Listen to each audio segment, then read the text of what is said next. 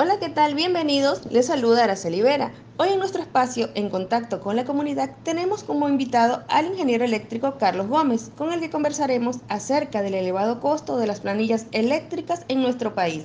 Bienvenido, ingeniero. Hola, gracias por su invitación. Gracias a usted por acompañarnos en nuestro espacio. Este, ingeniero, un poco para entrar en contexto acerca del tema, quisiéramos saber cuáles son las fuentes de generación de energía eléctrica en nuestro país. Eh, bueno, referente a ese tema, eh, debo señalarles que las dos fuentes más importantes de energía eléctrica en nuestro país eh, son las hidroeléctricas y la generación térmica. la hidroeléctrica usa básicamente el agua, la, la, caída de agua, la energía potencial que tiene la caída de agua al golpear sobre una turbina y producir generación, producir energía eléctrica. ¿Diferente a la, la térmica? correcto. La térmica más bien usa como combustible derivados del petróleo. Entonces, como se debe entender, eh, mucho más cara. es mucho más cara la térmica que la hidroeléctrica. Eh, esas son las, dos principales fuentes de energía eléctrica que dispone nuestro país y queda claro que los, los costos de generación en cuanto a térmica es más caro que la hidroeléctrica. Es por eso que en nuestro país en los últimos años se desarrollaron eh, fuentes de energía hidroeléctrica y se repotenciaron algunas que ya existían para reemplazar a la generación térmica por los costos que esto implicaba. recuerdo que eh, hace años, hace unos 15 años atrás, la fuente de generación térmica era alrededor del 60% de energía en nuestro país y el 40% era hidroeléctrica. Pero si se realizó eso, ¿por qué en nuestro país la energía eléctrica tiene un valor muy alto para el usuario?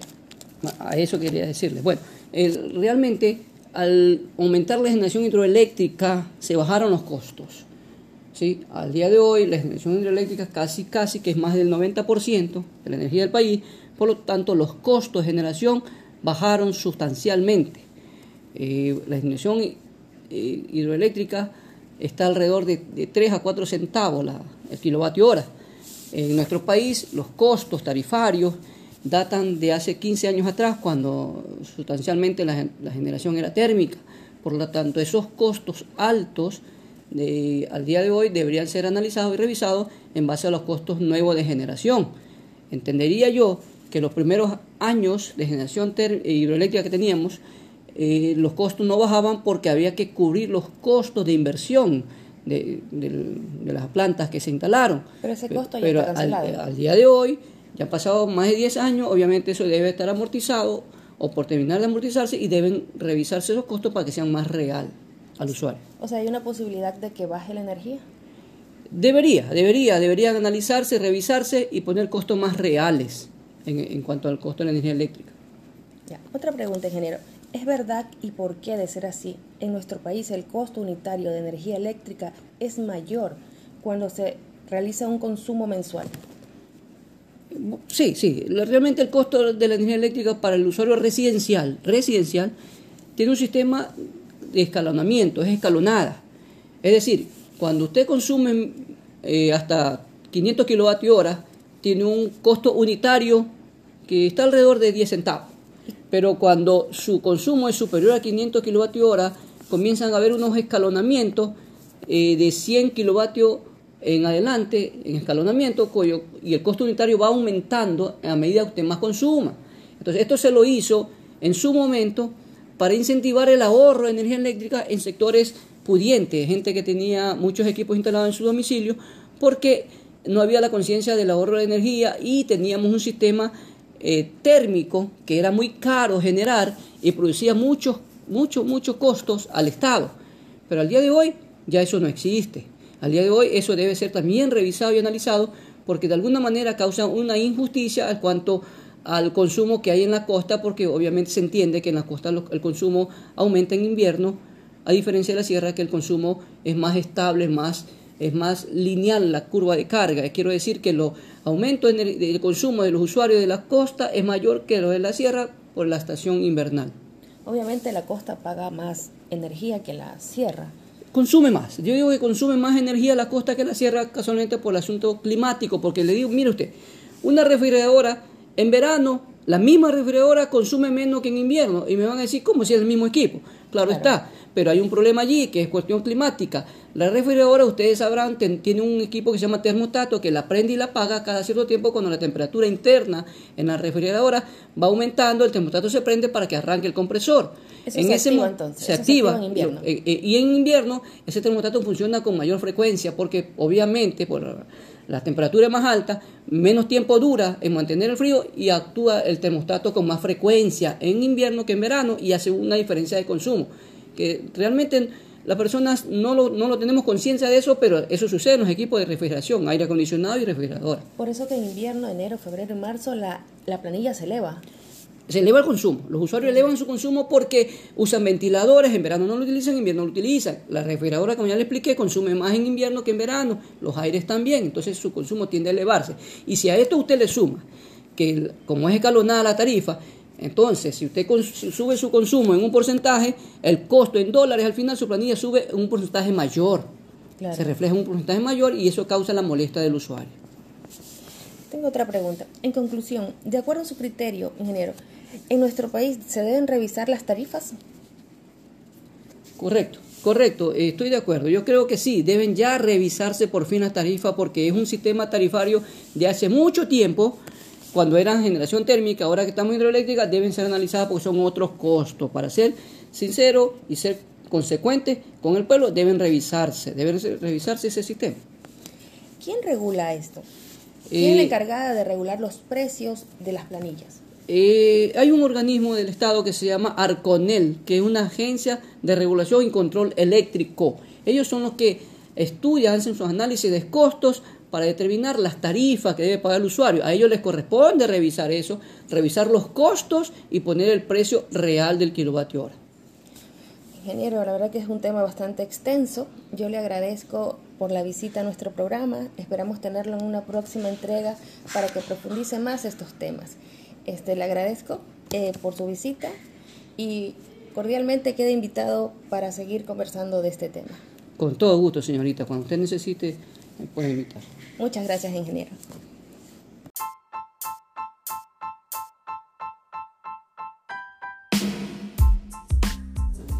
Saludos cordiales, mi nombre es Araceli Herrera y hoy les hablaré de la cultura política. La cultura política se ha consolidado en las últimas décadas como un tema central entre los investigadores provenientes de diversas ramas de las ciencias sociales. Esto es así porque dicho concepto ha abierto diversas vías de explicación sobre algunos de los fenómenos sociopolíticos actuales, en especial de aquellos que tienen que ver con la calidad de la democracia y la participación ciudadana. No obstante, y sin negar la pertinencia y riqueza de los múltiples aportes en tales temáticas, es necesario analizar todo lo referente a cultura política, comenzando desde sus raíces conceptuales, con el fin de reconocer algunas de sus limitaciones explicativas y sus problemáticas, al respecto, es necesario explicitar que varias de las dificultades que presentan el mencionado concepto se sitúan en efectos en la permanencia y arraigo de sus postulaciones de orígenes. En cada país es posible observar tres tipos de cultura política, que son las siguientes, la cultura parroquial, la cultura subordinada y la cultura participativa o racional y activa. Sin detenernos demasiado en estas categorías, la cultura política parroquial es aquella que se crea en sociedades donde no hay una especialización de los roles políticos, por lo que la organización se hace con base en tradiciones. Por su parte, la cultura política subordinada surge cuando las personas están conscientes de la especialización de las autoridades gubernamentales, pero guardan una relación pasiva hacia ella. Y finalmente, la cultura política participante, que es aquella en la que los miembros de una sociedad se encuentran explícitamente orientados hacia el sistema político como un todo y toman un rol activo con respecto al desenvolvimiento del mismo. Por ende, para ello la cultura es entendida como las orientaciones psicológicas hacia los objetos sociales. En otras palabras, este concepto representa un conjunto de posicionamientos mentales referidos a valores y normas teóricamente homogéneas, que les sirven a los individuos para evaluar el sistema político en una supuesta correspondencia lineal.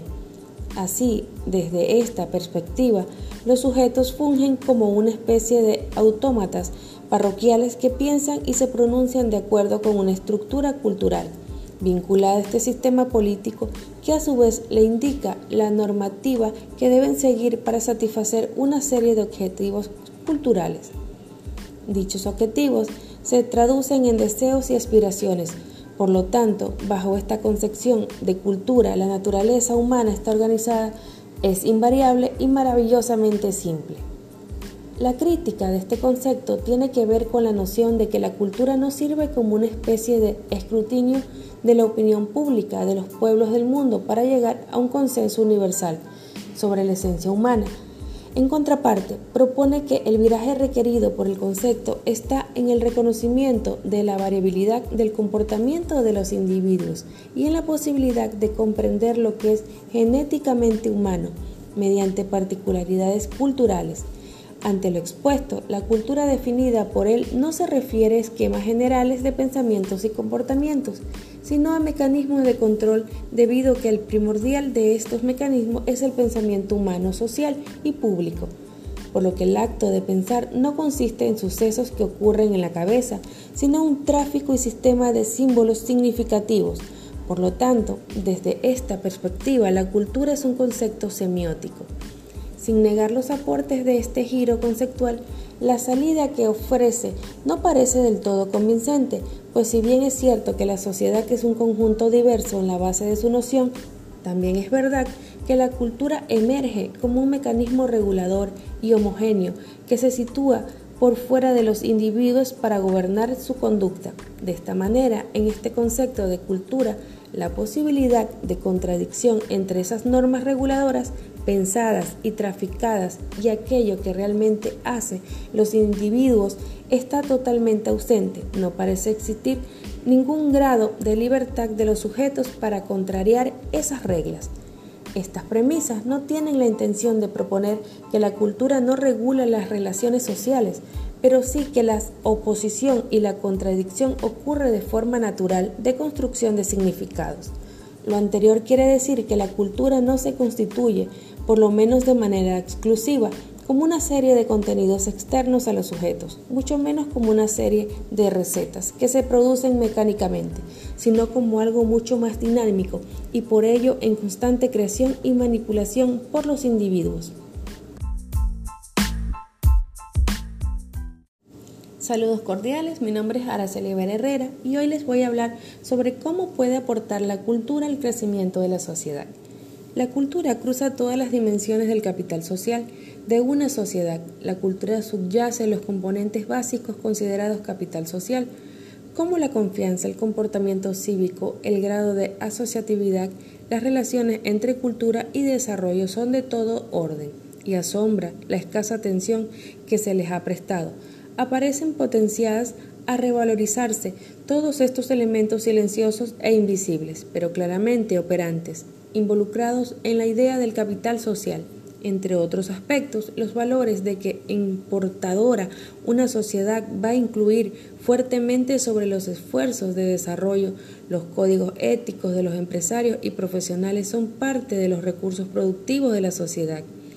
Si estos códigos, valores afines al proyecto del desarrollo con equidad, reclamado por amplios sectores de la población, lo favorecen, de lo contrario lo obstaculizan, los valores predominantes en el sistema educativo, en los medios de difusión y en otros ámbitos influyentes de la formación de valores pueden estimular o obstruir la conformación del capital social, al que a su vez, como se ha visto, tiene efectos de importancia sobre el desarrollo, puesto ya que los valores ponen las bases de la preocupación del uno por el otro, más allá del solo bienestar personal, y contribuyen de manera crucial a determinar si habrá avances, valores que tienen sus raíces en la cultura y son fortalecidos o dificultados.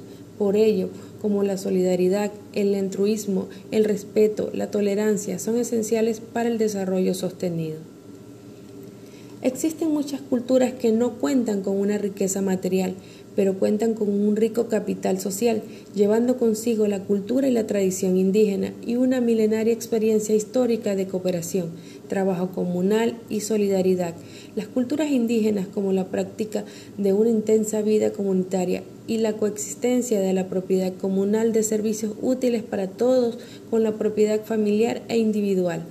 Esa cultura facilitó el montaje de estas extensas organizaciones participativas en la cual todos los pobladores fueron convocados a ser actores de las soluciones de los problemas colectivos y que funcionó con fluidez y en virtud de las bases históricas favorables que mantienen las culturas campesinas hasta antiguas recetas técnicas, como las lagunas de oxidación, utilizadas por los incas, fueron empleadas intensamente los desechos que se procesaban mediante un sistema de lagunas que llevaba a la producción de abonos usados después para generar zonas verdes y producción agrícola. La importancia del trabajo colectivo como medio para buscar soluciones, visión, anclada en la cultura de los pobladores, parece enorme y que no se entiende sin acudir a una explicación sobre sus motivaciones subjetivas. El trabajo de la propia comunidad organizada en marcos cabalmente participativos estuvo en la base de los avances que se fueron logrando en corto tiempo. El proceso disparó el capital social latente, el que se fue multiplicando, la creación a partir de la nada de un municipio entero por su población, generó una identidad sólida e impulsó la autoestima personal y colectiva. Estos no eran simplemente sus pobladores, sino sus constructores. El proceso se enfrenta a desafíos muy difíciles y avanzar fue asimismo fortaleciendo su autoestima cuando en asistentes con algunas frecuencias a reuniones de pobladores y se conversa con los fundadores de la comunidad o sus dirigentes, no resulta difícil adherir a expresiones recurrentes de autoconfianza colectiva, certidumbre sobre su disposición de un poder organizado, una cierta creencia en las capacidades de la comunidad para proponerse objetivos y unirse para su logro. Saludos cordiales, mi nombre es Araceli Herrera y hoy les hablaré de cómo puede aportar la cultura al crecimiento de la sociedad. Desde la llegada masiva de población inmigrada a territorio americano, ha comportado necesariamente la incorporación del concepto diversidad cultural y un replanteamiento de la cultura, entendida como un proceso de intercambio, de enriquecimiento y de crecimiento mutuo, de diálogo cultural. Si nos detenemos en un territorio concreto, podemos definir la política cultural como un conjunto de acciones y de prácticas sociales que se desarrollan. La cultura cruza todas las dimensiones del capital social de una sociedad. La cultura subyace los componentes básicos considerados capital social como la confianza, el comportamiento cívico, el grado de asociatividad, las relaciones entre cultura y desarrollo, son de todo orden y asombran la escasa atención que se les ha prestado. Aparecen potenciadas al revalorizarse todos estos elementos silenciosos e invisibles pero claramente operantes, involucrados en la idea del capital social, entre otros aspectos.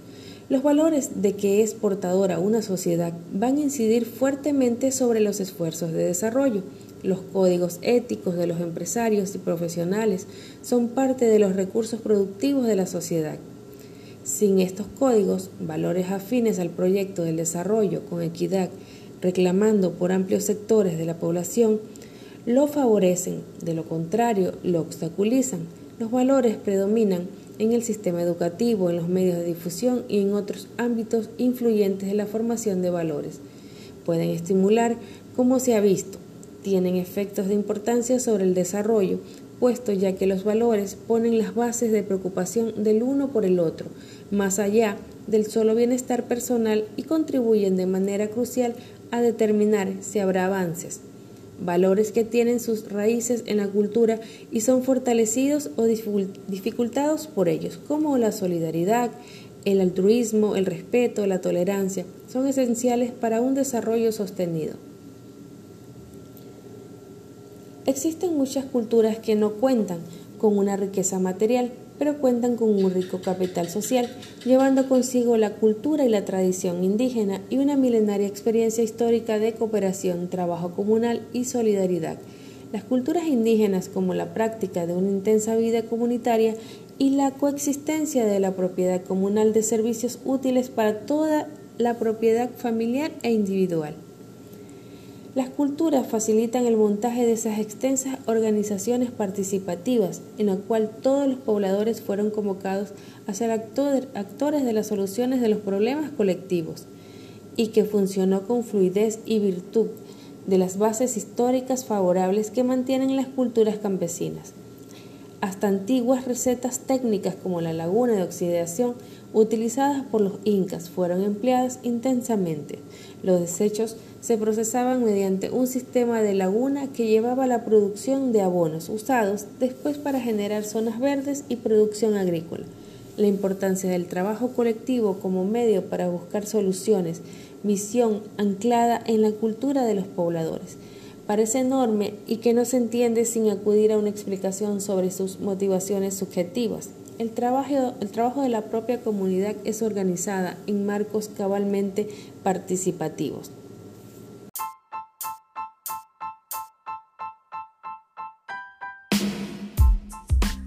Saludos cordiales, mi nombre es Araceli Ver Herrera y yo les hablaré cómo puede aportar la cultura al crecimiento de la sociedad. Desde la llegada masiva de la población inmigrada a territorio americano, ha comportado necesariamente la incorporación del concepto diversidad cultural y un replanteamiento de la cultura entendida como un proceso de intercambio, de enriquecimiento y de crecimiento mutuo, de diálogo cultural, si nos detenemos en un territorio en concreto, podemos definir la política cultural como un conjunto de acciones y de prácticas sociales que se desarrollan. En la lucha contra la pobreza, la cultura aparece como un elemento clave. Los grupos desfavorables tienen valores que les dan identidad. El irrespeto a estos grupos y su marginación pueden ser totalmente lesivos a su identidad y bloquear las mejores propuestas productivas. Por el contrario, su potenciación y afirmación puede desencadenar enormes energías creativas. La cultura es, asimismo, un factor decisivo de cohesión social. En ella las personas pueden reconocerse mutuamente, crecer en conjunto y desarrollar la autoestima colectiva. Reservar los valores culturales tiene gran importancia para el desarrollo, pero cuando ellos sirven como una fuerza cohesiva es una época en que muchas otras se están debilitando. La cultura cruza todas las dimensiones del capital social de una sociedad. La cultura subyace los componentes básicos considerados capital social como la confianza, el comportamiento cívico, el grado de asociatividad, las relaciones entre cultura y desarrollo. Son de todo orden y asombra la escasa atención que se les ha prestado. Aparecen potenciadas a revalorizarse todos estos elementos silenciosos e invisibles pero claramente operantes, involucrados en la idea del capital social. Entre otros aspectos, los valores de que se está portada una sociedad van a incidir fuertemente sobre los esfuerzos de desarrollo. Los códigos éticos de los empresarios y profesionales son parte de los recursos productivos de la sociedad. Sin estos códigos, valores afines al proyecto de desarrollo con equidad, reclamando por amplios sectores de la población, lo favorecen, de lo contrario lo obstaculizan. Los valores predominan en el sistema educativo, en los medios de difusión y en otros ámbitos influyentes de la formación de valores. Pueden estimular o obstruir la conformidad del capital social, el que a su vez, como se ha visto, tiene efectos de importancia sobre el desarrollo puesto, ya que los valores ponen las bases de la preocupación del uno por el otro, más allá del solo bienestar personal y contribuyen de manera crucial a determinar si habrá avances, valores que tienen sus raíces en la cultura y son fortalecidos o dificultados por ello, como la solidaridad, el altruismo, el respeto y la tolerancia son esenciales para un desarrollo sostenido. Dentro de la cultura como medio de desarrollo para la comunidad ha trascendido en el tiempo y que le permite al hombre conservar, reproducir, crear nuevos conocimientos y valores para la transformación de su medio social y cultural. Cada día cobra mayor importancia como sostén fundamental para la satisfacción de las necesidades diarias y como elemento de influencia directa en la producción de medios materiales de vida para la sociedad se considera un factor fundamental de la calidad de vida, una dimensión esencial, no solo para la preservación de identidad, sino también para la gobernabilidad, la ciudadanía, la cohesión social y la creatividad de los diferentes grupos humanos. Para muchos países, la cultura es una de las fuentes esenciales del desarrollo. Es un fenómeno de masas que propicia la igualdad de oportunidades para el desarrollo de las potencialidades de cada ciudadano, siendo consecuente con sus raíces históricos culturales su preocupación principal es mejorar la calidad y presencia de la cultura en la cotidianidad, lo cual ha sido uno de los centros de interés más consensuados en los últimos años en toda nuestra región. No estamos exentos de vivir contradicciones sociales a partir de las nefastas influencias del mundo globalizado de hoy y su particular incidencia en los jóvenes y las generaciones. Las culturas ofrecen a contribuir a la preservación de la espiritualidad y los más genuinos valores humanos y a generar un pensamiento alternativo y una actuación de comprometida con nuestro tiempo que coadyuve a la construcción del mundo mejor al que aspiramos.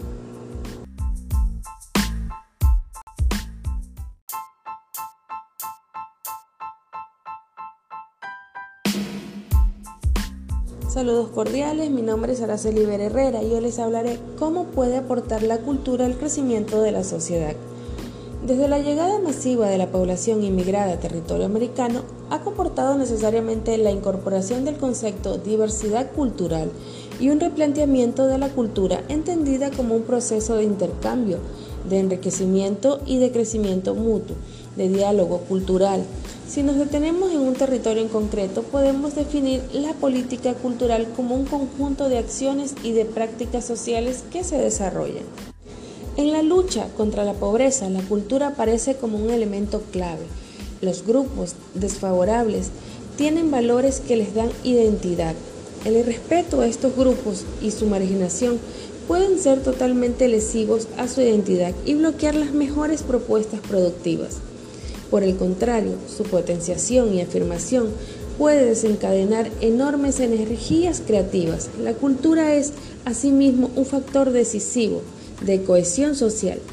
En ella las personas pueden reconocerse mutuamente, crecer en conjunto y desarrollar la autoestima colectiva. Preservar los valores culturales tiene gran importancia para el desarrollo, pero cuando ellos sirven como una fuerza cohesiva es una época en que muchas otras se están debilitando. La cultura cruza todas las dimensiones del capital social de una sociedad. La cultura subyace los componentes básicos considerados capital social como la confianza, el comportamiento cívico, el grado de asociatividad, las relaciones entre cultura y desarrollo. Son de todo orden y asombra la escasa atención que se les ha prestado. Aparecen potenciadas a revalorizarse todos estos elementos silenciosos e invisibles pero claramente operantes, involucrados en la idea del capital social. Entre otros aspectos, los valores de que se está portada una sociedad van a incidir fuertemente sobre los esfuerzos de desarrollo. Los códigos éticos de los empresarios y profesionales son parte de los recursos productivos de la sociedad. Sin estos códigos, valores afines al proyecto de desarrollo con equidad reclamando por amplios sectores de la población, lo favorecen, de lo contrario lo obstaculizan. Los valores predominan en el sistema educativo, en los medios de difusión y en otros ámbitos influyentes de la formación de valores. Pueden estimular o obstruir la conformidad del capital social, el que a su vez, como se ha visto, tiene efectos de importancia sobre el desarrollo puesto, ya que los valores ponen las bases de la preocupación del uno por el otro, más allá del solo bienestar personal y contribuyen de manera crucial a determinar si habrá avances, valores que tienen sus raíces en la cultura y son fortalecidos o dificultados por ello, como la solidaridad, el altruismo, el respeto y la tolerancia son esenciales para un desarrollo sostenido. Dentro de la cultura como medio de desarrollo para la comunidad ha trascendido en el tiempo y que le permite al hombre conservar, reproducir, crear nuevos conocimientos y valores para la transformación de su medio social y cultural. Cada día cobra mayor importancia como sostén fundamental para la satisfacción de las necesidades diarias y como elemento de influencia directa en la producción de medios materiales de vida para la sociedad. Se considera un factor fundamental de la calidad de vida, una dimensión esencial, no solo para la preservación de identidad, sino también para la gobernabilidad, la ciudadanía, la cohesión social y la creatividad de los diferentes grupos humanos. Para muchos países, la cultura es una de las fuentes esenciales del desarrollo. Es un fenómeno de masas que propicia la igualdad de oportunidades para el desarrollo de las potencialidades de cada ciudadano, siendo consecuente con sus raíces históricos culturales. Su preocupación principal es mejorar la calidad y presencia de la cultura en la cotidianidad lo cual ha sido uno de los centros de interés más consensuados en los últimos años en toda nuestra región. No estamos exentos de vivir contradicciones sociales a partir de las nefastas influencias del mundo globalizado de hoy y su particular incidencia en los jóvenes y las generaciones. Las culturas ofrecen a contribuir a la preservación de la espiritualidad y los más genuinos valores humanos y a generar un pensamiento alternativo y una actuación de comprometida con nuestro tiempo que coadyuve a la construcción del mundo mejor al que aspiramos.